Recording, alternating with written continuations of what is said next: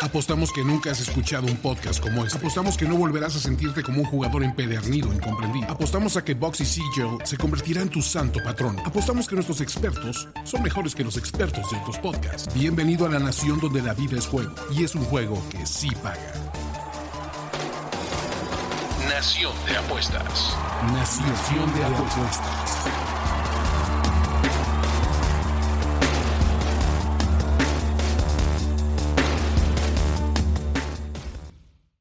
Señoras y señores, después de 14 semanas tenemos a nuestro primer invitado a los playoffs de esta temporada de NFL, los Philadelphia Eagles. Y con esa noticia, Andrés, les damos la bienvenida a un episodio más de Nación de Apuestas, el podcast. Buenas noches, ¿cómo estás? Correcto, semana muy interesante en la NFL, resultados buenos, partidos interesantes, partidos peleados, también palizas, inclusive algunas sorpresas que aunque no se acabaron de concretar, nos dejaron con buen sabor de boca, yo creo.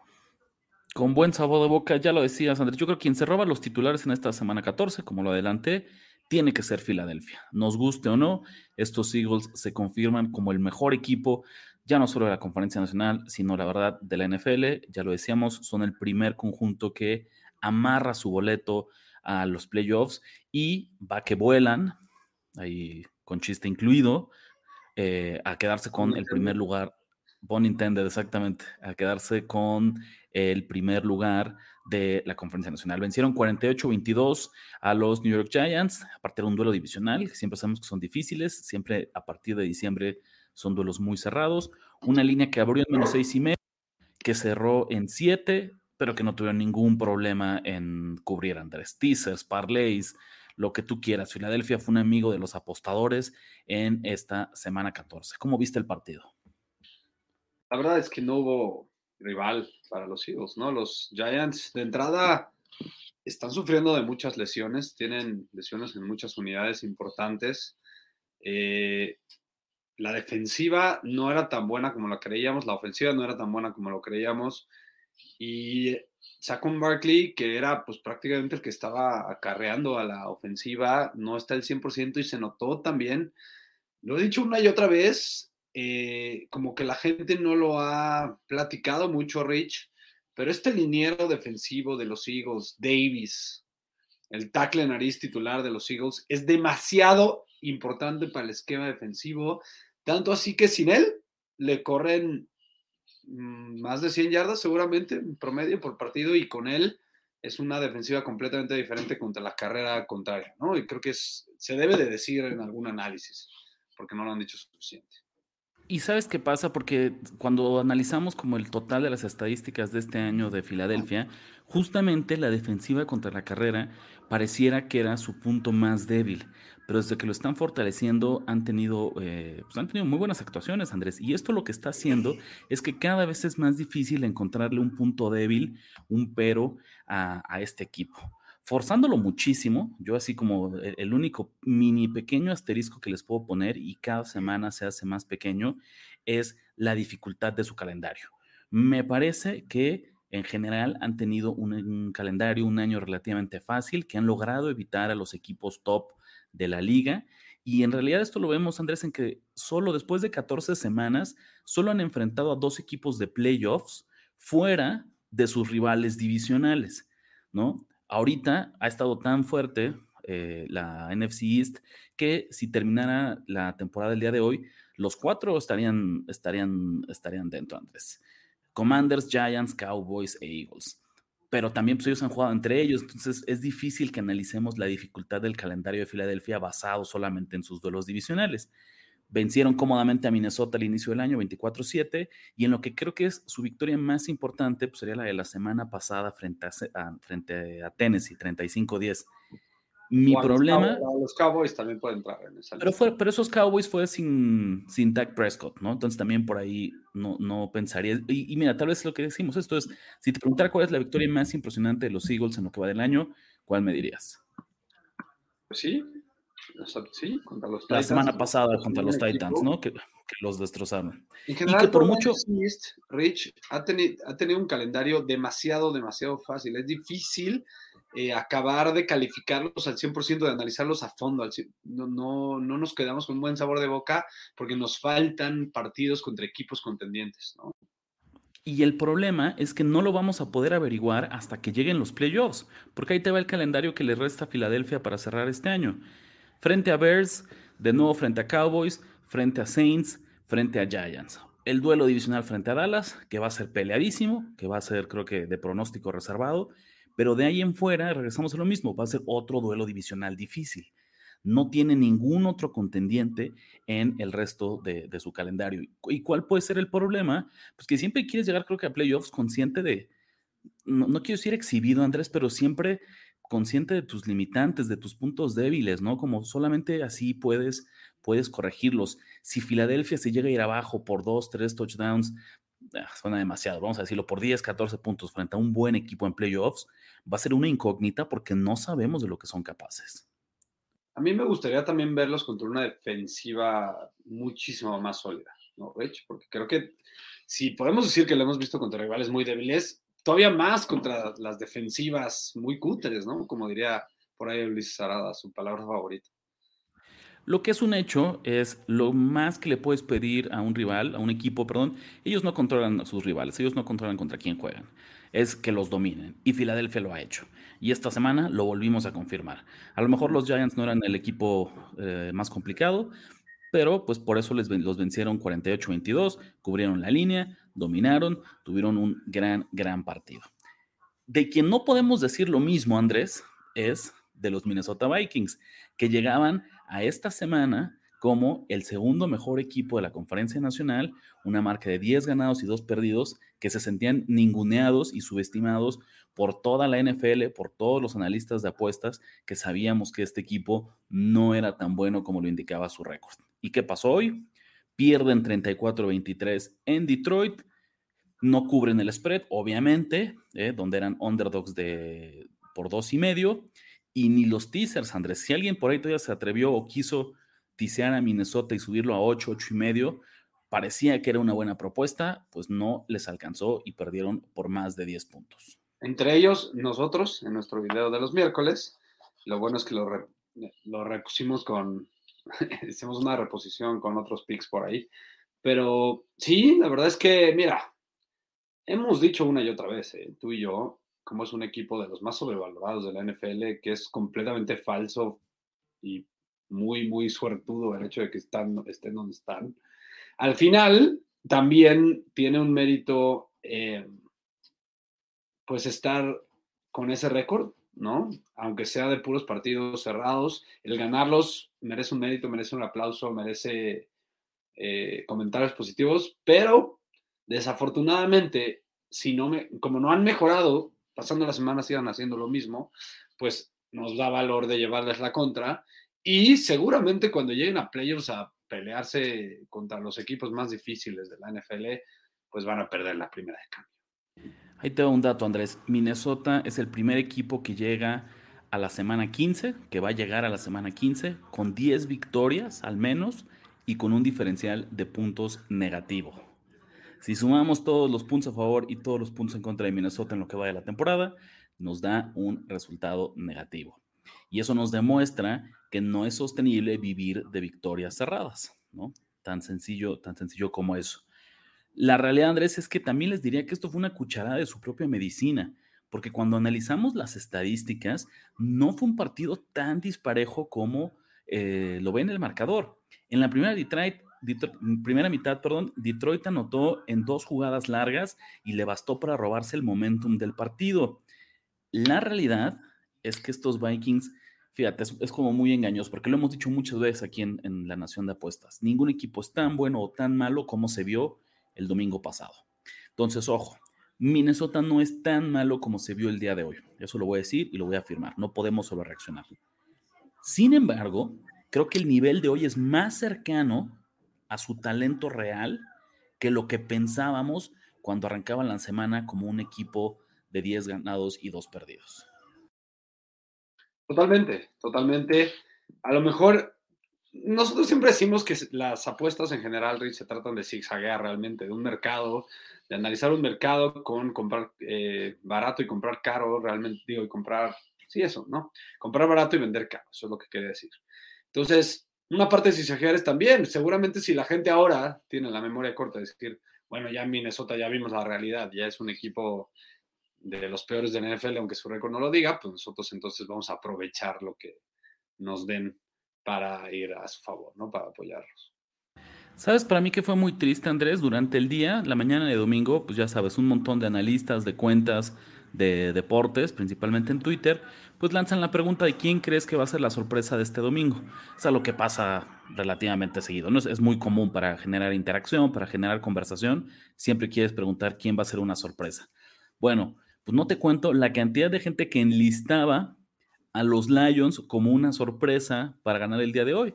Y yo le voy a decir, a ver, espérame, espérame, los Lions son el favorito. La sorpresa sería... Totalmente. La sorpresa hubiera sido que Minnesota ganara el encuentro, porque la línea nos ponía a Detroit como favorito y la verdad, un favorito, no voy a decir que dominante, pero ya cuando le pegas al gol, cuando le pegas al gol de campo, exactamente ya, eh, pues es un, favorito justificado, como, como tú lo dices. Totalmente, totalmente. La verdad, inclusive te podría decir que esos 10 puntos, 11 puntos de diferencia que tuvieron los Vikings a la, hora de perder también pudieron haber sido hasta engañosos, ¿eh? Yo no sé si deberían haber perdido hasta por un poco más. Lo que me llama la atención de los Lions es que, a ver, en primer lugar, la línea defensiva se está, está cuajando, ¿no? Se está viendo mucho más sólida. La presión que le está dando a los quarterbacks contrarios está aumentando semana con semana. Y Hutchinson se está viendo como un verdadero pick número uno, como se esperaba, porque era de estos picks número uno difíciles de, fallar, ¿no? Eh, la defensiva en general, la secundaria se está viendo un poquito mejor, no que sea nada sólido ni nada de otro mundo, pero sin duda mejorando semana a semana, eh, se ve el trabajo de cocheo. Y por el otro lado, ofensiva, mientras jueguen en un ambiente controlado, Rich, así, lo puedo decir así, o sea, que no estén con un mal clima, con viento, eh, con, mucho público gritándoles a sus, eh, no dejándolos llevar las jugadas bien, creo que van a, van a meter muchos puntos. Lo podemos confirmar. Ahora, tampoco queremos ya que, digo, yo sé que se están metiendo la conversación para playoffs, pero yo no creo que se va a meter a playoffs. Los Lions, ¿no? Los Lions que, justo con este triunfo suman cinco victorias en sus últimos seis partidos. Al día de hoy ocupan el lugar número nueve en, la siembra. Eh, están más o menos, ahorita te confirmo, a dos partidos de, por ahí meterse un, boleto de playoffs. La realidad es que no tienen un calendario fácil para cerrar el año. Y sin ir más lejos, la próxima semana, frente a los Jets, que si piensas que te van a dejar anotar 34 puntos, como lo hizo el día de hoy Minnesota, y lanzar para más de 300 yardas y correr para más de 130 yardas, pues te vas a llevar una sorpresa, ¿no? Porque es pasar de una de las peores defensivas de la liga, como la de los Vikings, a una de los mejores. Entonces también desde ahorita me temo que vaya a haber mucho valor llevándole la contra a Detroit eh, para, la semana, para la semana 15, Andrés. Calladitos los Jets eh, prácticamente nulificaron a la ofensiva de los Bills. ¿eh? La, ofensiva de los Bills no, no fue la ofensiva de los Bills. Venga. Em, con esta derrota de Minnesota, Andrés, combinado con una victoria de San Francisco, pues los 49ers ya le están pisando los talones a los Vikings en la pelea por el lugar número 2 en la conferencia nacional. San Francisco se impone 35 a 7 a Tampa Bay, una victoria aplastante, dominante y que le viene bien como un bálsamo y una gran dosis de optimismo en lo que fue el debut como titular de Brock Purdy como quarterback de los Niners. Y jugó igual que jugó la semana pasada, de veniendo de recambio. Jugó muy bien, dio un buen partido, no tenemos que sobrereaccionar, ¿no? Porque yo creo que ya muchos fans de los 49ers este, inaguantables ya lo van a poner ahí como, ya ahora estamos confirmando y firmando que va a ser el siguiente Tom Brady. A ver, paciencia. Estamos eh, pensando que esta es una ofensiva en donde puede sacarle provecho a un coreback si este ejecuta como debe ejecutar. Pero la verdad, Rich, se le ve cómodo, se le ve con confianza, se le ve sacándole provecho a los jugadores que le tiene que sacar provecho. Y yo creo que a diferencia de Jimmy, o sea, una ventaja que le, que le veo por encima de Jimmy es mucho más móvil y tiene una, una habilidad de leer la, eh, la, bolsa mejor que la de Jimmy. No sé si te suena esto que te estoy diciendo. Fíjate, Andrés, si te dijera que el día de hoy, no voy a decir nombres, ¿no? Tú no conoces los nombres, tú no conoces las circunstancias. Solo te voy a decir que el coreback titular de San Francisco lanzó para 16 completos de 21 intentos, 185 yardas, 2 touchdowns y 0 intercepciones en una victoria del equipo. Ese fue la línea de estadísticas del coreback de hoy de San Francisco. ¿Cómo crees que se apellidaría? ¿Cómo se llamó la obra? sí, podrías decir que es Jimmy Garoppolo. Podrías decir que es Jimmy Garoppolo, ¿sabes? O sea, esas mismas líneas de estadísticas suenan a un triunfo estilo Garoppolo y Shanahan. Y ojo, que no lo digo como algo malo, porque lo que te está diciendo es que mientras Purdy haga su chamba, ¿no? El equipo está diseñado para no depender de él y ganar los partidos. Va a ser otra historia cuando se topen con una ofensiva explosiva que los obligue a venir de atrás, que los obligue a jugar rápido, que los obligue a necesitar de ataque aéreo. Pero mientras logren mantenerse en control del partido, mientras logren correr bien el balón y la defensiva siga jugando como hasta ahora, pues Purdy puede ser eh, un buen parche ¿no? para la situación que tenemos en San Francisco. Andrés, por segunda semana consecutiva, eso sí es importante, otra lesión en los Niners. Está terrible la suerte de San Francisco en el mercado de, en el departamento de lesiones. Divo Samuel salió fuera, no completó el partido. Aún así, parece, ¿no? Rézale, Andrés, voltea a tu santo favorito de cabeza porque parece que eh, no es nada grave. Más bien, no es algo que se pierda el año. No sé si usaría la palabra nada grave porque parece ser que es un esguince fuerte, ¿no? De tobillo. Pero de entrada, si ves la jugada, es prácticamente difícil pensar que no es una lesión de rodilla, ¿no? Porque se le dobla prácticamente toda la parte baja de la pierna. Eh, entonces, ya de entrada saber que es más bien un tobillo, eh, alivia un poco la situación, ¿no? El miedo. Pero lo importante es que no fue ni una rotura de hueso, ¿no? Que obviamente si se hubiera roto el tobillo también hubiera sido para perderse la temporada. Más bien es un esguince, como ya lo había dicho. Entonces, pues al menos nos, nos da una esperanza para que regrese ya pegándole a los playoffs o inclusive en los mismos playoffs, ¿no? Decir una locura, Andrés, ¿no? No me tomes como blasfemia, pero estoy muy convencido que así como la ausencia, la lesión de Jimmy G le pesa en el largo plazo a San Francisco, una semana sin Tivo Samuel no debe ser un problema porque este equipo es muy profundo y porque Divo ya no estaba jugando como el receptor número uno. Ese rol ya lo estaba cubriendo de lleno Brandon Ayuk. Y si quieres una segunda opción en el ataque aéreo, pues ahí tienes a George Kittle. Y lo que hacía Divo eh, del backfield y su versatilidad, pues en teoría tienes ahí a Christian McCaffrey que sería perfectamente capaz de cumplir con un rol muy similar. Obviamente, pues nunca te sobran armas ofensivas, nunca te sobran eh, alternativas, pero caray, también hay un número limitado de, snaps, de pelotas que puedes repartir entre tus jugadores. Y creo que esta ausencia de Divo puede ayudar a consolidar a estos otros tres playmakers que te menciono. Estoy aquí viendo el calendario de los 49ers y creo que su duelo más difícil se viene la semana siguiente en Seattle, donde siempre suelen batallar. Luego reciben a los Commanders en casa, visitan a los Raiders, probablemente ya fuera de los playoffs y reciben a los Cardinals en la última semana, también ya probablemente fuera de los playoffs. Entonces, pues no pinta como para hacer un calendario en el que necesitemos a Divo pues, en, temporada regular ya, ¿no? Y, oye, qué curioso, Rich, quería como tomar la tangente un poquito, realmente estamos hablando del partido entre los 49ers y, y los Bucks, y realmente no hemos hablado del partido. Así de fuerte fue la paliza de verdad, eh, hay pocas palabras que tengo para describir el dominio total de los 49ers, el completo control de este partido. Eh, por ahí, la semana pasada, durante el partido de los Bucks contra los Saints, puse un tweet en donde decía que Tom Brady ya debería haberse retirado, o sea, más bien debió de haber quedado, debió de haberse quedado en el retiro cuando se retiró la primera vez. Y mucha gente me puso muchos mensajes de hate, me dijo que me habían callado la boca Tom Brady por haber ganado ese partido. De verdad, a veces el, la esclavitud a la inmediatez, Rich, a la memoria corta, es muy fuerte en la gente porque sí, ganó ese partido con un milagro y sobre todo un pésimo cocheo de parte de, de, Tennis Allen.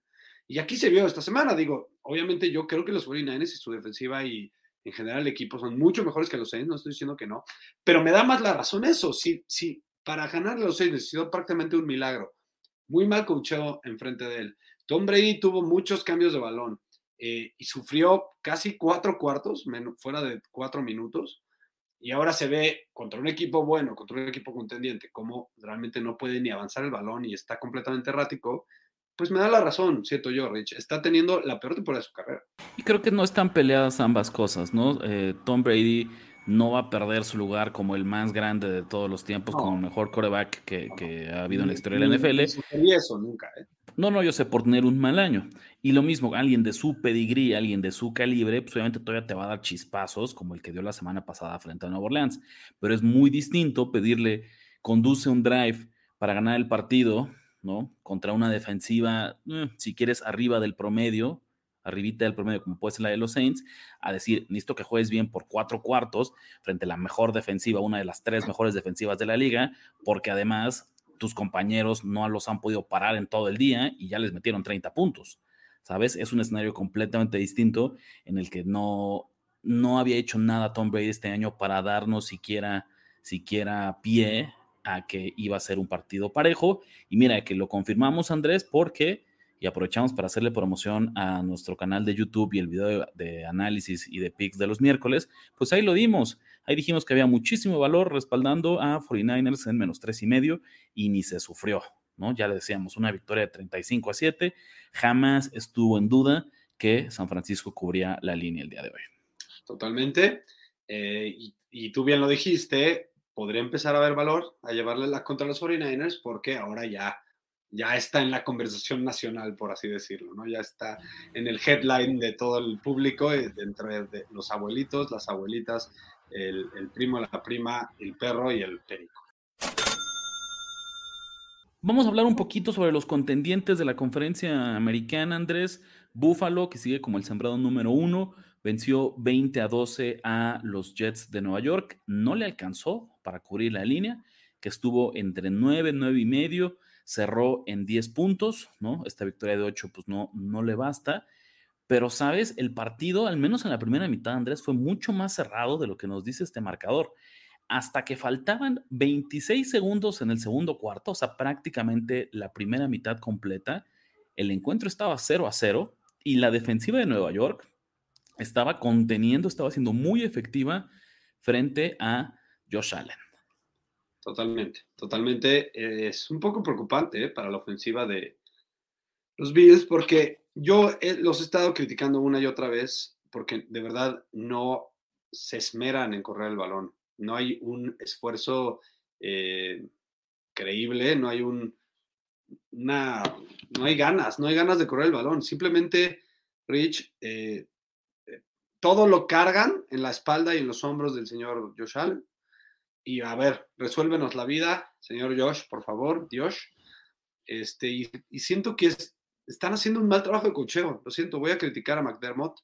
Eh, cuando han corrido el balón, por ejemplo, Cook, le hemos visto el talento al señor. Corredores, al menos decentes promedio, los tienen. Tienen jugadores explosivos en todas las posiciones. Tiene una línea ofensiva, yo creo que del promedio para arriba, si tú podrías estar de acuerdo conmigo.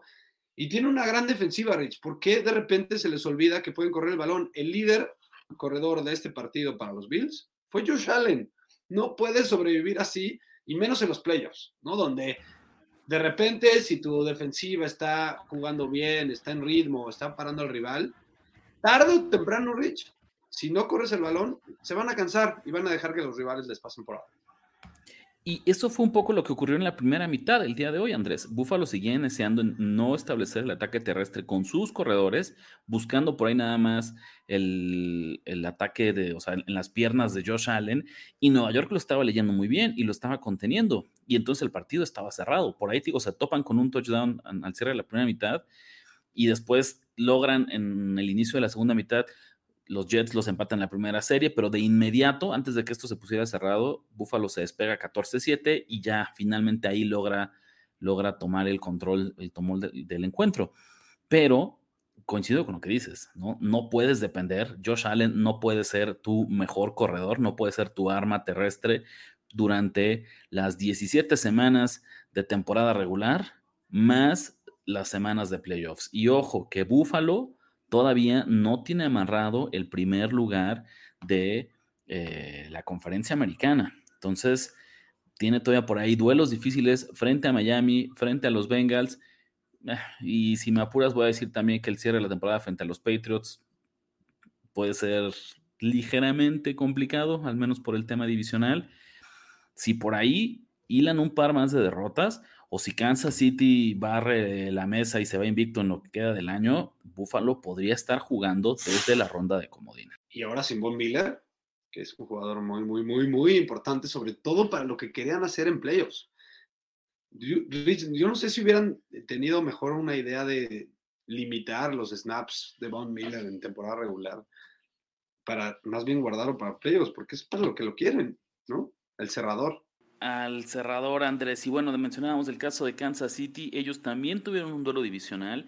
Ellos también ganaron el encuentro y ellos tampoco pudieron sacar la línea. 34-28 en Denver, una línea que estuvo entre 8 y medio y 9 y medio, según el momento de la semana donde la hayan jugado, no importa. Denver cubrió todos los eh, spreads que, que hubo disponibles en el mercado. Para mí lo curioso, Andrés, es, yo siempre pensé que Denver podía cubrir esta línea, siempre pensé que podía mantener un partido cerrado. Jamás imaginé que iba a ser en un duelo de muchos puntos. Yo en serio pensaba que si los Broncos cubrían la línea, iba a ser en un duelo súper defensivo. Entonces fue una grata sorpresa que a pesar de que Kansas City acumuló 34 puntos y más de 430 yardas, eh, lo cual fue, podemos decir que es la peor actuación de la defensiva de Denver en lo que va del año, aún así los Broncos sacaron, sacaron la línea. Y así de malditos están los Broncos. Eh, parece que les mandaron brujería porque por fin empiezan a ver que su coreback franquicia, millonario, multimillonario, Russell Wilson empieza a generar ofensiva. ¿Y qué creen? Viene y se mete en una conmoción, le meten una conmoción. Y aparte de esas, de esas eh, incómodas de ver, ¿no, Rich? Sí, como que el golpe como tal, no, tal vez no fue tan dramático, pero el rostro de Wilson Andrés apenas termina la jugada sabes que no estaba en sus cinco sentidos. Sabes que iba a estar fuera, sabes que eso era conmoción automática. Y luego no sé si viste, pero ya cuando está caminando en las laterales rumbo, rumbo a los vestidores, rumbo a ser evaluado, tremendo chichón que tenía a la altura de la 100, donde fue el golpe, como que el casco ahí no, no fue de mucha ayuda. Bueno, claro que siempre va a ser de muchísima ayuda, pero no, no evitó ese impacto eh, yo te adelanto, no veo cómo Wilson juegue la próxima semana. Estamos hablando de una conmoción bien parecida a la que le pasó a, Tua de los Dolphins al inicio del año y que hasta por un tema de, precaución, de política de la NFL, estoy seguro que al menos una semana Denver va a estar sin Russell Wilson. Sí, la verdad es que estos nuevos eh, protocolos de conmoción prácticamente podemos, con estos nuevos protocolos, prácticamente podemos confirmar que con una conmoción así tan evidente, tan obvia, se van a perder al menos una semana. Fíjate, Andrés, yo te voy a decir algo que fue bien curioso, porque igual traíamos nosotros a, Denver como pick de la Nación de Apuestas, traíamos nuestros boletos. Cuando Kansas City se fue arriba 27-0, después de un pick six de Russell Wilson, yo dije, bueno, este boleto está muerto. Esta apuesta ya ¿no? Vamos a perderla, vamos a cambiarle de juego, no hay forma en la que Denver pueda cubrir una línea, porque justo decíamos, nuestra esperanza era la defensiva y ya te fuiste 27 a 0 abajo en la primera mitad, bueno, pues ya, esto está, esto está perdido. Y sin embargo, una intercepción por ahí de Patrick Mahomes eh, nos regresa la vida eh, para o sea, para en serio abrir el, marcador. Y de hecho, te diría, fueron intercepciones consecutivas en las últimas dos series de Kansas City de la primera mitad.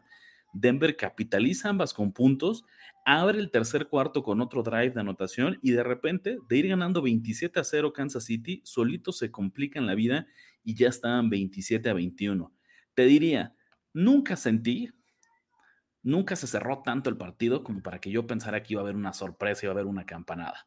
Pero de repente ya con la defensiva de Denver, para mí, a ver, no me importa que ya te hayan metido los puntos que quieras. Ya estás otra vez dentro del spread. Ya no te alejes, ¿sabes? Ya con que los mantengas en ocho puntos, yo voy a ser feliz porque vamos a cobrar la apuesta.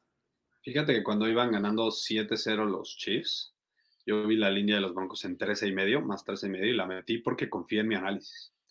Entonces, digo, como dices bien, ¿eh? no creas que yo ya pensé que la tenía cubierta. Eh, cuando la estaba 27-0 ya la, había visto perdida. Eh, afortunadamente, yo creo que con las intercepciones empecé a eh, sentirme bien. Sentía que por ahí podía haber una esperanza, ¿no?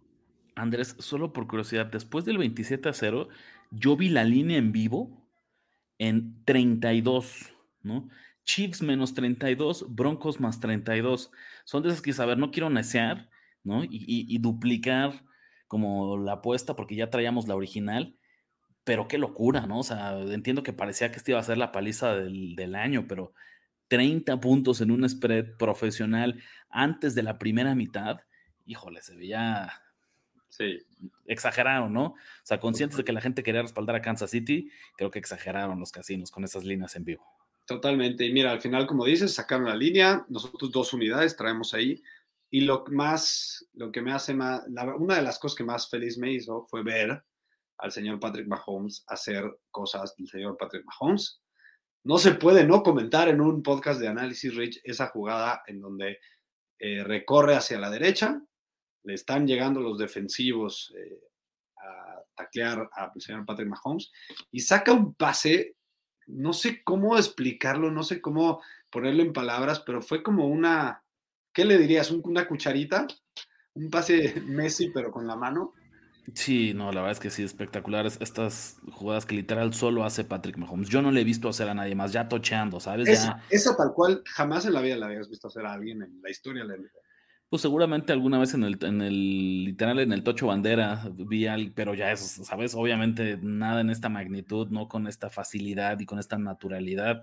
Y no solo es, Andrés, también por ahí en la segunda mitad un, un touchdown a Juju Smith-Suster, así con la presión encima, tres jugadores de Broncos sabiendo que venía el golpe, eh, ganando tiempo, evitando el sack y por ahí con un, un dardo, una flecha así impecable para para el touchdown. La verdad es que fue una, aunque lanzó tres intercepciones, y eso es rarísimo en, el caso de Patrick Mahomes, no me quedo eso como el highlight del día. Creo que tuvo tantos buenos momentos, tantas buenas eh, envíos, tantos buenos pases, que estoy dispuesto a perdonarle esas, esas tres intercepciones, consciente además de pues, que era un duelo divisional, que era de visitante, que siempre estuvieron arriba en el marcador y que, aunque les anotaron muchos puntos, pues la defensiva de Denver, hombre por hombre, tiene un enorme talento. Y a mí me, la verdad, pienso que estaban jugando al 70%. O sea, me llega esa, ese feeling. Y no hay nada que me lo confirme, ¿no? Probablemente Mahomes no estaba haciéndolo, pero sí muchos jugadores del equipo, sobre todo la defensiva, algunos receptores, Kelsey, por ejemplo, siento que no estaban jugando al 100% y es, válido, ¿eh? También eh, mitigar tus esfuerzos contra equipos que sabes que son mucho, mucho, mucho menores que tú, es válido. Oye Andrés, y hablando de jugar al 70% frente a equipos inferiores, esa es la única explicación que yo le encuentro a lo que pasó eh, con Dallas el día de hoy. Los Cowboys jugando con su comida, jugando con fuego, logran sacarle la victoria a los Texans 27-23.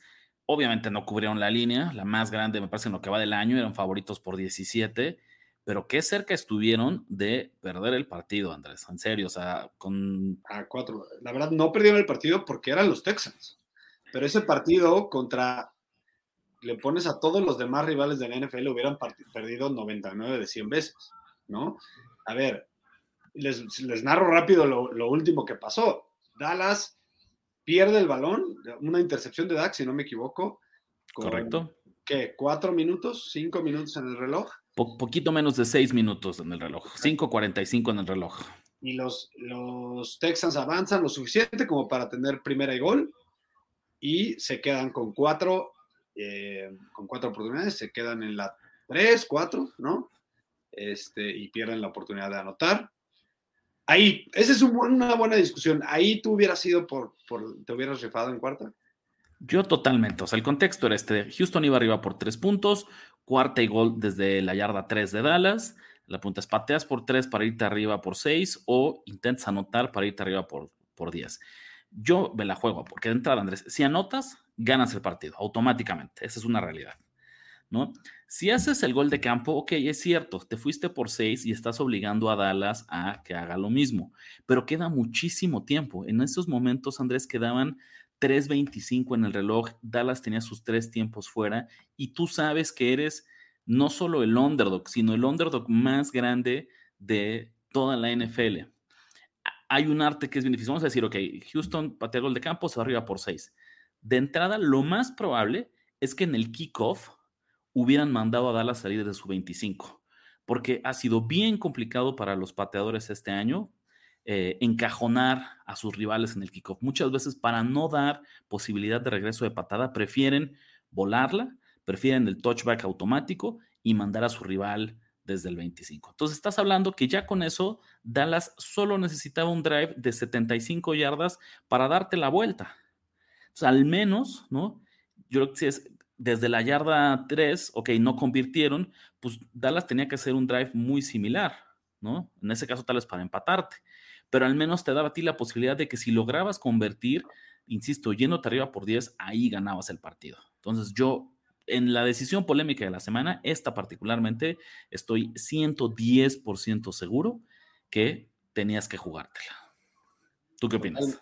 Sí, totalmente. Eh, bueno, de cierta forma estoy de acuerdo contigo, sobre todo por el único hecho de que eres los Texans. ¿No? Es que justo es eso, Andrés. Un underdog de 17 puntos no gana el partido, no da la campanada del siglo, pateando goles de campo dentro de la yarda 5. ¿Sabes? Esa es la realidad. O sea, un underdog de esa magnitud. No me acaba de convencer, Rich, es que yo creo que hay una presión muy fuerte al, mental al rival, el hecho de darle la opción de que tenga que ir por un touchdown. No sé si me explico. Sobre todo pensando que es Dak. Y Dak no es conocido por ser el mejor regresador de cuarto cuartos del, mundo, ¿no? Pero creo que es mucho más fácil hacer un drive, aunque, aunque al final el objetivo sea un touchdown en vez de un gol de campo. Es mucho más fácil hacer un drive de 75 yardas, ¿no? Que uno de 97. Porque hablando justo del tema mental, el decir, voy a salir encerrado en mi zona de anotación, un mal snap, un sack, un lo que quieras, nos cuesta el partido. No, tu margen de error, al menos al inicio de ese drive, se baja hasta cero, ¿sabes? Entonces, yo creo que pocas cosas son tan demandantes para una ofensiva, y especialmente lo decías, imagínate con Dak Prescott como como coreback que obligarlo a hacer un drive de 97 yardas. Y por eso es que se la juegan, porque dicen, bueno, si pierdo, aún así los estoy obligando a que tengan un drive larguísimo. Entonces, yo me quedo, o sea, pero ni, ni, pensarlo, ¿sabes? Te lo juro, yo, ese fue para mí evidente. Hay jugadas que podemos analizarlo, podemos debatirlo. Este para mí no es discusión. Tenías que jugártela. En este caso estoy de acuerdo porque son los Texas, nada más por eso. Exacto. Y, es, y no lo lograron y ni modo. Perdiste como tenías que perder, ¿no? Al menos perdiste por menos puntos, cubriste la línea para las dos personas en el mundo que decidieron jugar Texans más 17. Felicidades a ellas y vámonos a lo que sigue. Bueno, Andrés, pues creo que el complemento perfecto para la NFL, para nosotros que sí nos gustan todos los deportes, vamos a ponerle pausa porque tenemos que platicar sobre lo que ocurrió en Qatar. Se llevaron a cabo los cuartos de final de este Mundial 2022. Ya tenemos a nuestros cuatro semifinalistas y regresaron las sorpresas, Andrés. Después de una ronda de octavos de final donde eh, yo diría que siete de los ocho favoritos avanzaron en cuartos de final hubo muchísimo drama. Si quieres, vamos a revisarlos cronológicamente. Primero, Croacia, que le roba el boleto a Brasil en penales. 1 a 1 en penales, el partido termina 0 a 0. Un golazo de Neymar en los tiempos extra parecía que ya le daba el pase a, a Brasil, pero los croatas tenían otra cosa que decir. Y sabes qué es lo más curioso, Andrés, es segunda ronda consecutiva, porque recordemos que ellos también en octavos necesitaron de los penales para sacar a, a Japón. Totalmente, una de las decepciones más fuertes del Mundial, uno de mis gallos para ganarlo y que además me había dado uno de, las, eh, de los momentos más entretenidos que yo había vivido en el fútbol. Yo creo que desde las semifinales en la Champions League del año pasado, eh, con el, partido de Brasil que jugó contra Corea del Sur. Yo sentía que yo estaba jugando PlayStation en ese partido. La verdad es que es increíble el, espectáculo que nos acomodaron, que nos dieron, que nos regalaron, pero y ahora llegan y no se veía otro, otro Brasil con todo y todo. Tuvo las oportunidades para liquidar el partido Rich, simplemente no las metieron. Eh, y bueno, un equipo que tuvo garra, tuvo esfuerzo, tuvo motivación, tuvo fuerza, sacó el partido en penales, pero no puedes dar crédito. Dos cosas voy a criticar muy fuerte de Brasil. Número uno, tienes que poner a tu mejor tiradora a, poner a tirar el penal número uno. Es una, se confiaron por completo para decir, ah, ponemos a, Neymar a tirar el quinto, este, o, al mejor tirador, quien haya sido del momento, este, ya para que se corone, para que se sienta bonito tirar el quinto y ganar. Siempre, siempre tiene que tirar el primer penal tu mejor tirador, no sé si estés de acuerdo conmigo, pero la otra cosa es que de verdad no puedes dar crédito que un brasileño tire un penal así, el que sea. ¿Te acuerdas? Hace ratito en temas de NFL hablamos esta idea de ganar partidos cerrados, ¿no? Bueno, Croacia es el ejemplo, Andrés, también de ganar partidos cerrados. Y no lo digo por este mundial. Si nos remontamos a la Copa del Mundo de Rusia hace cuatro años, en la fase de eliminación directa, ahí Croacia jugó cuatro partidos, ahora en Qatar lleva dos. Un total de seis partidos de eliminación directa en los últimos cuatro años, en los últimos dos mundiales. Bueno, Andrés, de esos seis partidos, Croacia ha ganado cuatro series de penales. ¿Sabes? Esta generación de croatas se ha convertido en expertos de forzar el alargue, de mandarlo a los penales y de sentirse cómodos ganando este partido. ¿Es sostenible? Aquí es donde cambia la cosa. No lo sé, porque a diferencia de una temporada regular de NFL o de una temporada completa de liga del país que tú me digas, en el Mundial solo necesitas ganar o jugar seis partidos y el séptimo es la final. Solo necesitas tres partidos de eliminación directa y ya estás en la final. Entonces ahí la muestra se vuelve mucho más pequeña y ahí sí puedes jugar a ganar puro partido cerrado. Esa es la realidad, es lo, hermoso y lo injusto y lo que tú me quieras decir de, la Copa del Mundo. Y es un poco lo que está pasando con, con Croacia. Del tema de los penales coincido completamente y me parece que es algo que ha ido avanzando. Hace 20 años, yo creo que era todavía muy común decir, dejo a mejor tirador para el final. Y de repente ha habido tantas historias de que simplemente no logra tirarlo porque lo perdiste antes que eso. Si no quieres el primero, que me parecía lo ideal, yo todavía soy feliz en el cuarto. ¿Sabes? Primer o cuarto penal, me parece que no tiene que estar tu mejor hombre porque hay garantías que pase lo que pase lo va a tirar y que si es muy bueno lo va a anotar y va a aventar presión hacia el rival en el último, en el último penal. No le salen las cuentas a Brasil y con esto Andrés empata su tiempo, su espacio, la racha más larga sin ganar un mundial en la historia. Y eso también ya es como muy preocupante porque esta generación parecía hecha la medida para robarse, para llevarse la Copa del Mundo en Qatar. Si quieres verlo de manera optimista, al menos puedes proyectar a muchos de esos mismos jugadores para cuatro años, ¿no? Sí hay algunos veteranos que probablemente ya no estén en el siguiente mundial, como por ejemplo eh, Tiago, ¿no? Tiago Silva, el mismo Neymar, ¿no? Que ya puso en, duda, puso en entredicho si quiere seguir jugando con la selección o ah. si este, tú piensas que fue nada más el, calor del momento y que después va a decidir. Sí, sí, sí. ¿Cuántos años tiene Neymar? Neymar, ahorita te digo, tiene. no, tiene, tiene 30 años. O sea, sí podría llegar. Pero en Brasil es. O sea, sí, pero, pero en, en Brasil abundan. O sea, vaya, no estoy, no es de que no pueda, es de que estoy seguro que hay una generación de jóvenes brasileños de, que ahorita tienen 18, 19 años que van a llegar en su punto dentro de 4 para 23 y no sabemos cómo va a estar Neymar. Pero no importa. Eh, creo que la gran mayoría de talento de esta selección es joven y va a poderse proyectar para el siguiente mundial. Entonces, esa es la parte buena. La parte mala es que de verdad sí es otra decepción. Eh, ya no sabemos ni, qué onda, ni qué decir, Rich, porque era un equipazo y de verdad un equipo mucho, mucho menos eh, pues, talentoso, ¿no? Y al final, como tú dices, este, con herramientas, con motivación, con fuerza, pues sacaron, ellos le jugaron a eso y le salió Rich. Con la eliminación de Brasil, Andrés, solo nos queda un equipo de América en las semifinales y es Argentina que vaya, qué partido, eh, pues no ganó, empató 2 a 2, pero qué boleto, qué clasificación sacó, también en penales. Al final se impuso a Países Bajos, donde, no sé si decir desgraciadamente, ¿no? A ver, la polémica, la conversación tornó mucho hacia la actitud, hacia la burla, hacia lo que se dijo. Fue un ambiente muy caliente. Andrés hubo 17 tarjetas amarillas, es una locura, ¿sabes? O sea, la mitad y medio de ambos equipos salieron amonestados. Eh, lo que sí te diré es al final creo con mucha justicia, porque avanza el quien jugó mejor, quien propuso mejor fútbol, quien tuvo mejores y mayores oportunidades de peligro. ¿Qué opinas tú de todo este tema que pasó en Argentina? Si fue fuera de lugar, fue una exageración, eh, no solo al final de los penales, la verdad es que durante todo el partido se dijo muchísimo y si de que hubo burla, pues claro que hubo burlas. Totalmente, la verdad es que innecesario. Eh, eh, siento que Argentina dominó mucho más el partido de lo que pareció, ¿no? de entrada el 2-0, ¿no? Pero tuvieron varias ocasiones para meter el tercero, pero ya con el 2-0, inclusive ya dabas por sentado que iba a ganar Argentina. No sé qué, tú ayúdame a decirme en qué minuto entró el primer gol de Holanda, ya como en el...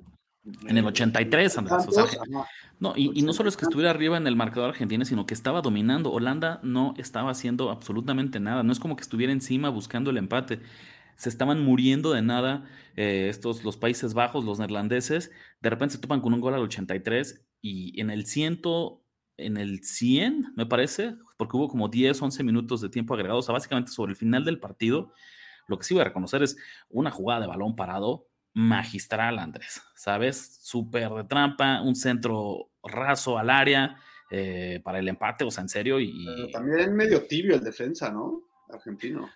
Eh, siento que el defensa argentino como que se quedó dormido. Es que justo nadie esperaba esa jugada, fue el factor sorpresa, ¿sabes? Decías, o lo tira a puerta o va a buscarlo, pero justo este centro raso se queda dormido. el, es que la, falta no era falta. Ah, pues sí, puede ser. Tú dígame un poco qué es lo que pasa, porque a ver, del partido pues, creo que ya a estas alturas todos lo vimos, sabemos que estuvo empatado, sabemos que pasa Argentina y sabemos lo que pasó. Hay algo que yo no entiendo, Andrés, ¿sabes? Mira, sé, sé, que tú no, pero yo soy muy fan de la lucha libre, ¿no? Del país que me digas. Y en la lucha libre, para que la historia avance, tienes, tienes héroes y tienes villanos. La lucha libre funciona no por, o sea, tal vez sí por el show dentro del cuadrilátero, pero más por la historia, porque la personalidad de los luchadores conecta contigo, ¿sabes? Y va avanzando la historia. Y es eso, y tienes héroes y tienes villanos. Y hay villanos que son mucho más memorables que los buenos, que los técnicos, porque hacen que los odies. Y esa es la parte que yo no entiendo Argentina. ¿Sabes? Es como, oigan, no se justifiquen, asuman su rol de villanos, porque ya lo son. ¿Sabes? Como argentino, y estoy hablando desde los jugadores, como la afición, como los fans de, de esta selección, quien tú me digas, ¿sabes? O sea, toda la hinchada es, señores, señores, ustedes ya son los malos. En vez de buscar explicaciones, en vez de querer justificar y decir que los, que los neerlandeses también hablaron, que ellos empezaron, que era una venganza contra Bangal porque se la debía a Messi, que los estuvieron pateando, que fueron, lo que tú me digas es, a ver, no pasa nada. Ya abraza el lado oscuro de la fuerza, ¿no? Messi y compañía. Conviértanse en los Cid así, disfruten ese antagonismo que generan ¿no? Porque también es muy rico, Andrés, y también sirve mucho para que avancen las, historias en el deporte. No todos pueden ser buenos, ¿sabes? Y a veces ganan los malos y eso está bien. Entonces, yo lo que diría, o sea, yo con lo que me quedo de todo este tema de Argentina es justo eso. Es, sí fueron, estuvo, no hubo fair play, por supuesto que no, sí estuvo fuera de lugar, sí, pero en vez de justificarlo, sigan así, apuéstenle ya, dejen, déjense ir como gordas en tobogán, Andrés. Yo no quiero justificarlo, pero si, si ves la repetición, fueron si acaso dos jugadores. Mm, híjole, yo creo que más. ¿eh? No. Yo sí creo que más. tampoco ahora resulta. Porque no solo es, no, porque no solo es al final la burla, digamos, cuando acaba la tanda de penaltis, fue durante todo el partido. El pelotazo, no recuerdo quién fue, pero justo hacia la banca, una pelota dividida, ¿no? Como para sacarla del campo. Y curiosamente, pero no tienes idea del cañonazo que le pone eh, con puntería en la banca de Holanda. Sale la banca, se vacían las bancas, Van Dijk le da un no me olvides eh, yo hasta me sorprende que solo haya habido una tarjeta roja y fíjate que fue en el último minuto del tiempo extra y por segunda amarilla. Entonces también el árbitro, la verdad es que... Mucha suerte de que no fue el mismo jugador, ¿no? Bien. Es, no, y, es muy complicado porque también como árbitro lo último que quieres... troleo. no, no quiere ser tú famoso por expulsar a muchos jugadores, pero ya se le había salido de las manos, ¿no? Al árbitro español. Este encuentro, lo decíamos, Argentina, bueno, también está en semifinales y ya vamos con los siguientes partidos, Andrés. Marruecos, como cenicienta del Mundial, sigue vivo, venció 1-0 a Portugal, la mejor actuación en la historia de un equipo africano. Creo que ya se veía venir, ¿no? Ya es algo que, de algunos mundiales, yo tenía como de los 94, por ahí con Camerún, 2000 es, o sea, ya era, hacía tiempo que nos hacía falta que un equipo africano llegara tan lejos. Es cierto que no es el, estilo más propositivo, el más hermoso, el más ofensivo, pero, pues esta, pero esta defensiva ha sido... Eh, implacable, Andrés, implacable. Ha tenido ofensivas de gran nivel. Para pensar que un equipo, pues con el talento que tiene Marruecos, sin, sin ofender, ¿no? sin querer ofender, pueda pasar a estas, a estas instancias. A mí lo que me encanta, Andrés, es muchos jugadores de Marruecos, empezando por Hakimi, su lateral derecho del PSG, no son nacidos en Marruecos, pero le tienen tanto cariño a la tierra de sus padres y a la cultura del país que decidieron representarlo. Hakimi perfectamente puede ser titular de España en este mundial. Y él simplemente siempre dijo que no, que él quería representar a Marruecos, que él iba por otra vez el país eh, y la nación de sus padres. Y pues mira, están teniendo una actuación histórica que ya los va a convertir en héroes ¿no? de, de esa nación. Ya no importa qué pase, ¿no? Estos, los leones del Atlas, como les dicen, ya, ¿sabes? Están, son parte de la historia un momento emocional, Rich, eh, dejar así, de, así afuera a Ronaldo. Eh, para los que no lo vieron, pues Ronaldo saliendo en el túnel, totalmente entendible, con lágrimas en los ojos, sabiendo que ya es prácticamente su adiós a la selección de Portugal y a la y realmente a, lo ancho de su carrera, por así decirlo. Eh, momento difícil de ver también, ¿no? Pensando que es un histórico, un completo histórico, un super crack eh, que nos ha dejado momentos impactantes en, su carrera, ¿no? Y qué, qué, fuerte, ¿no? Salirte así del mundial. Sí, sí, ya. Pues, en papel menor, ¿no? Y así la verdad es que poco a poco se van acabando los enfrentamientos de ensueño que pensábamos para la final. Esa final Messi contra, contra Cristiano Ronaldo ya está fuera. Esa final de la guerra de las Malvinas entre Argentina e Inglaterra también ya no es posible.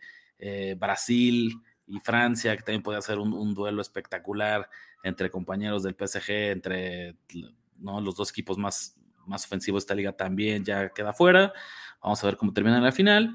Y por ahí lo decíamos, el último boleto se lo llevan los franceses, una victoria 2 a 1 frente a Inglaterra, que sin tanto drama, Andrés, pero me parece que fue en cuestión futbolística el mejor encuentro de toda la ronda.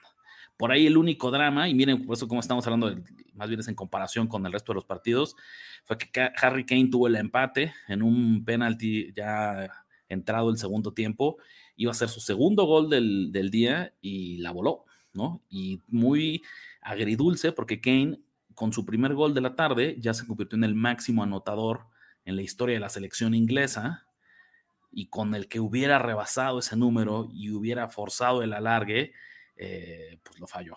Sí, un partido interesante de ida y vuelta. Eh, además, muy bien pitado, a diferencia de los otros tres. No sé si fue tu sentimiento también. Sí, eh, salvo el no sé qué, o sea, sí, definitivamente creo que aquí el árbitro no jugó. Ambos penales eran muy claros. De repente pareciera como muy exagerado. Es que le marcaron dos penales a favor de Inglaterra, sí, pero los dos fueron indiscutibles. O sea, no había nada que reclamar, nada que justificar, muy merecido.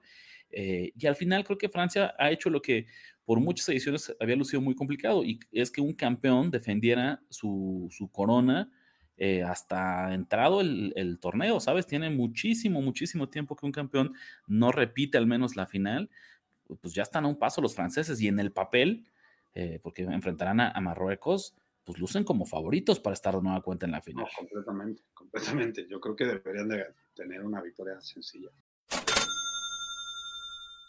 Después de esa pausa mundialista, Andrés, vámonos de vuelta a la NFL en lo que ya se convirtió en una tradición, y es que adivinemos, que hagamos un primer, echemos un primer vistazo a las líneas de la próxima semana porque como nunca lo hemos detectado, hay muchísimo valor para quienes se atrevan a adelantar sus apuestas de lunes, martes. las líneas de apertura suelen ser mucho más flojitas, Andrés, no tan, no tan finas, no tan eficientes una vez que empieza a llenarse el mercado de, de apuestas. Y si no, en el peor de los casos, pues siempre nos ayuda a tener un termómetro de cómo están apostando los profesionales según el movimiento de la línea. Nos arrancamos con el Thursday Night Football, duelo divisional. San Francisco va de visita a Seattle. ¿Cómo te gusta que esté esa línea? Eh, tengo que confesar, Rich, que esa ya le vi tres y medio. Le diste, adelantar, así es. Están ya en tres y medio. Ya, confiesa, confiesa quién me la sopló. Yo le pasé la respuesta de la pregunta a Andrés, al menos en esta primera línea, porque es muy interesante, señores y señores. Seattle abre como Andrés de tres y medio en jugando como local en uno de los estadios que tiene más peso, más presencia en semana corta, en duelo divisional. Andrés, yo no puedo evitar más que, es más, lo voy a adelantar, porque no quiero que línea se vaya. Desde ahorita te diría que mi primer pick es los Seahawks en tres y medio, porque es el momento de bajarnos de la Brock Purdy manía, ¿no? Es un, escenario completamente distinto. Ir a jugar en semana corta contra tu rival divisional más duro en un estadio que va a estar a reventar y con unos Seahawks que están motivados a tope, Andrés, porque si quieren estar en los playoffs tienen que ganar este partido. Totalmente, totalmente, Rich. Eh, estoy contigo. Creo que me gusta la lectura del mercado, me gusta el spot. Y ah, perdón, pero a los 49ers siempre, siempre se les complica ir a jugar. Siempre, totalmente. Entonces, ¿una unidad? Ya ponlo en la mesa. Una unidad desde ahorita, señores señores. Si ustedes eh, adelantaron, si están madrugando escuchando el podcast y no les molesta adelantarse, yo sé que hay muchos a los que les gusta esperarse hasta el miércoles, hasta el sábado, hasta el domingo para hacer sus apuestas.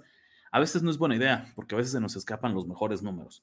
Este 3 y medio yo no quiero que se me escape, entonces desde ahorita lo firmo. Primera apuesta de la semana 15, una unidad para los Seahawks en 3 y medio. Pero ahora sí, Andrés, en partidos de los que no te sabes la línea y que te va a tocar adivinar, vámonos al domingo, no, al sábado, porque ¿qué crees? A partir de la semana 15 ya tenemos juegos en sábado, visitando a Minnesota.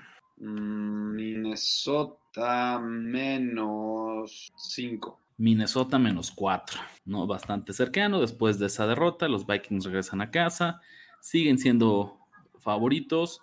Eh, no, eh, no, me molesta pegarle a los Vikings, la verdad. Podría ser que después de, llevarle la contra un par de semanas, esta vez decidamos eh, sumarnos con la ola, porque el número está un, un poquitín cortito, ¿no? No es que sea una exageración, no es que sea un regalo, pero no me hubiera sorprendido que este número estuviera en cinco y medio, ¿no? Seis tal vez. Entonces, vamos a ver cómo evoluciona. No tan fuerte como, como el anterior, pero sí una inclinación a Minnesota a inicio. Baltimore Ravens visitando a los Cleveland Browns, Andrés. Ah, caray. Cleveland Browns. Yo digo que Ravens menos uno y medio. Ravens más dos y medio. Cleveland es favorito en este partido. Eso sí es una sorpresa. Segunda semana consecutiva que Deshaun Watson no se ve bien. Digo, solo podemos esperar que con más repeticiones, más práctica, más entrenamiento, el coreback de los Browns tenga buenas actuaciones, pero luce difícil que, lo logre frente a los Ravens, ¿no? En, este duelo divisional. Totalmente, totalmente. Creo que la defensiva de Ravens ya es algo real. Eh, fíjate, Richie, no empezó tan bien la temporada, pero poco a poco y sobre todo con el, con la llegada de Rockon Smith, ahora ya está consolidada al 100% y la considero una de las mejores ya. Entonces, si, si Watson sigue haciendo, se sigue viendo así, eh, dudoso, eh, sin, necesita la experiencia, necesita quitártelo, quitarse ojido, yo considero que puede ser buen valor. Tomar a los Ravens otra vez como underdogs, al menos tisearlos, Rich. Es lo que te iba a decir. Baltimore ya desde ya es candidato a ese teaser, subir ese dos y medio, ocho y medio, en lo que luce como un partido cerrado. Dallas Cowboys visitando a los Jaguars, Andrés. Dallas va para Jacksonville. Dallas menos siete y medio. Dallas menos cinco. Y esa es una de estas líneas de profesionales porque sabemos que Jacksonville les ha hecho ganar. Hay, hay, muchos apostadores profesionales que han respaldado a los Jaguars este año. Eso justifica este número bajito pero otra vez pensaría que está un poquito corto. No sé, después así son las líneas de trampa que nos sorprenden, eh, pero a mí también me sorprendió encontrar a estos Cowboys con una gran defensiva como favoritos de menos de un touchdown. Detroit Lions visitando a los New York Jets, Andrés. Ah, qué bueno está este. Mm, siento que ya el mame de los Lions es de estar súper heavy y van a estar como favoritos por dos puntos. Salen pick, empatados las líneas, literal. Aquí no hay, no hay spread. Quien gane se lleva Pero no la apuesta. está diciendo la línea que los Lions son un mejor equipo que los Jets. Claro, porque, porque el partido se lleva a cabo en Nueva York. Y Andrés, rarísimo porque sé que no solemos adelantar, pero anótame por favor otra unidad, esta vez con los Jets. Sí. Momento de bajarnos del barco de, eh, de los Lions, al menos para esta semana. Han estado que enrachados, Totalmente. pero en la, en la analogía ¿Sabes de... qué me gusta más, Rich? ¿Qué? Las bajas de equipo de los Lions. Digo, obviamente ese número seguramente todavía no existe, pero habrá que explorarlo porque seguramente va a estar inflado. Ya, bueno, pues ahí está. Philadelphia Eagles visitando a los Chicago Bears. Ah, Eagles menos 13. Eagles menos 9. No está No está mal. mal. Fíjate, al revés, tú te fuiste al, al menos 13. Yo hubiera pensado que eran muchos puntos, que hubiera salido más bien por ahí de 7, 7 y medio. Este 9, yo pienso que ya había incluido este, este impuesto por respaldar a Filadelfia como el mejor equipo de la NFL. Yo tendría cuidado. ¿Tú respaldarías a los, a los Bears así sin pensarlo? De primera inclinación, sí. Digo, quiero ver qué onda con Justin Fields. Vienen del bye, supondría que va a jugar. No, va a Eh, jugar, y- sí, claramente va a jugar. ¿no? sí. Entonces, y ya, ya con eso sí pensaría en, en- en Chicago como primera lectura. Vamos a ver cómo, cómo evoluciona Andrés. Cincinnati Bengals visitando a Tampa Bay. Ah, Bengals menos 3. Bengals menos tres y medio. Sí. Híjole, ese, ese medio puntito de más me complica. Lo hubiera en tres, me encantaría. Cincinnati ya en tres y medio, jugando de visitante en Tampa. Va a ser el pick otra vez. Rich. ¿Va a ser quién? ¿Los, los Buccaneers Bengals. o los Bengals? No, los Bengals, Los- estoy seguro. los Bengals van a volver a ser pick público. Sí, por lo pronto me alejo de ese partido. No quiero saber nada, nada de estos equipos. Exactamente. Y a ver, cerramos con este porque tiene muchas implicaciones de playoffs. New York Giants visitando a los Washington Commanders. Mm, Commanders menos dos y medio. Nada más sencillo. ¿Estás de, estás de acuerdo de entrada que quien gana este partido tiene ya un pie dentro de los playoffs? Porque Sí. es un duelo entre rivales que están peleando justo los últimos boletos. duelo Divisional. divisional, ¿sabes? Como tú ganas y tu contrincante pierde, entonces, o sea, bueno, eso suena como muy redundante, pero me refiero como en, en el- en la lucha por ese último boleto, es como una doble victoria, ¿no? Tú sumas puntos y con quien estás compitiendo directamente, Sí, vale Hostia. dos en vez de uno, ¿no? Por así. Dijiste Sí. dos y medio, est- está en cuatro y medio. Washington es favorito por cuatro y medio. Yo sé que Nueva York no es tan bueno como pensábamos al inicio de- de- del año, No, me encanta. Ya, pero me parecen muchos puntos, Andrés, Sí. ¿no? ese fue el que más Digo, me gustó. Es el Monday night de la próxima semana, entonces Tengo que revisar eh, cómo está el estado de Saquon Barkley, por ejemplo, pero me gustan los Giants. Son, me parecen muchos puntos cuatro y medio. Y otra vez, los podemos comprar bien baratos después de la mala actuación que tuvieron hoy, pero ojo, pues obviamente no vas a jugar contra Filadelfia todas las semanas, ¿no? Y los Commanders, pues no son la ofensiva de los Eagles. Tyler Heineke no es Jalen Hurts y así me podría seguir. Entonces debe ser un partido que esté mucho más manejable para, para los Giants. Y nos despedimos, Andrés, platicando un poquito sobre el Monday Night Football que cierra la semana 14. Los New England Patriots visitan a los Arizona Cardinals, una línea que ahorita está en uno y medio, favorito los Patriotas, altas y bajas de 43 y medio. ¿Tienes alguna inclinación? ¿Tienes algún pick? ¿Hay algo que te guste para este partido? Tengo una inclinación por los Cardinals, Rich. Es como un gusto, es un gusto culposo. No estoy, la verdad no es del pick del que estoy más convencido, simplemente es unas, son unas ganas fuertes de llevarle la contra a los Patriotas, porque yo creo que van a ganar más partidos de los que van a perder en lo que resta del año. En este momento, el 55% de las apuestas está con Patriots, 64% del dinero. No necesariamente vemos indicadores de, de dinero profesional. Yo al revés te diría que la acción está bastante, bastante dividida, bastante equilibrada. Yo también tengo la misma inclinación. ¿eh? Para mí es Cardinals sonada en esta semana. Sí les voy a dar un pick. ticeen una patita de teaser. Vamos a tisear, como siempre lo hacíamos hace como tres semanas. Vamos Subamos a, los Cardinals. Y nos vamos a esperar para dar la segunda patita de teaser la semana. La que ustedes gusten, ¿no? Pero esta es la primera. Que suba de uno y medio a siete y medio con ese teaser de, de, seis puntos, ¿no? Totalmente, totalmente. ¿qué, equipos son los, los Patriots, inclusive por cómo están configurados, para ganar a alguien por ocho puntos o más? A mí lo que me preocupa de estos Patriots, Andrés, siento que están, vamos a decirlo así, siento que están cansados. Siento que sus últimos partidos han sido súper demandantes física y mentalmente, que la defensiva ha tenido que jugar a tope. Eh, y a pesar de que vienen de un mini bye, porque jugaron el jueves pasado, eh, o sea, imagínate, han sido partidos, perdieron por siete frente a Minnesota en un encuentro que perfectamente pudieron haber ganado, tuvieron que dejar en tres a los Jets porque su ofensiva solo fue capaz de generar 10 puntos. Cada partido, en serio, siento que este equipo tiene que jugar sin margen de error, porque cuando hay un error, le cuesta el partido. No son tan superiores, no son significativamente superiores a su competencia como para darse el lujo de aflojar el ritmo. Entonces creo que puede llegar eh, pues sí, bajoneados. Em, y además este podría parecer un spot de trampa porque posteriormente tienen enfrentamientos en semanas consecutivas. Te voy a decir cómo queda el calendario de los Patriots por el resto del año.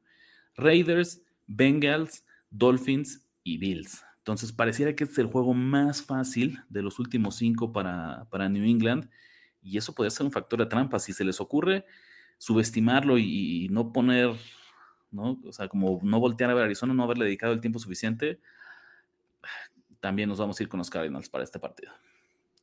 100%, 100%, creo que todo indica, es eso, es más, no es, no es ir a favor de Arizona, es ir en contra de los Patriotas, con puntos a nuestro favor. Y con ese pick polémico, Andrés, nos despedimos de una edición más de Nación de Apuestas. Muchas gracias por acompañarnos. No se olviden de suscribirse, de ponerle cinco estrellas donde quiera que estén escuchando este podcast. Nos va a encantar. Acuérdense también que los esperamos todos los miércoles en YouTube, en nuestro video de PIX, de análisis de cada semana. Y pues nada, Andrés, vamos a despedirnos. Nos vemos hasta la próxima. Ahí tenemos nuestras redes sociales, Andrés Ornelas H en Twitter y TikTok, Andrew en Instagram, R de la Huerta 17 en Twitter y las más importantes, Nación Apuestas en Instagram, Facebook y Twitter. Gracias, compatriotas. Hasta la próxima. Ha hablado. Ya escuchaste los pics que pagan en grande y engruesan tu cuenta. Ahora recomiéndanos, comenta en nuestras redes y haznos crecer como tus ganancias. Nación. Nación de apuestas. Nación de apuestas. Conducción. Ricardo de la Huerta. Ricardo de la Huerta. Y Andrés Ornelas. Y Andrés Ornelas. Producción y voz en Antonio Semperi. Antonio Semperi. Un podcast de finísimos.com.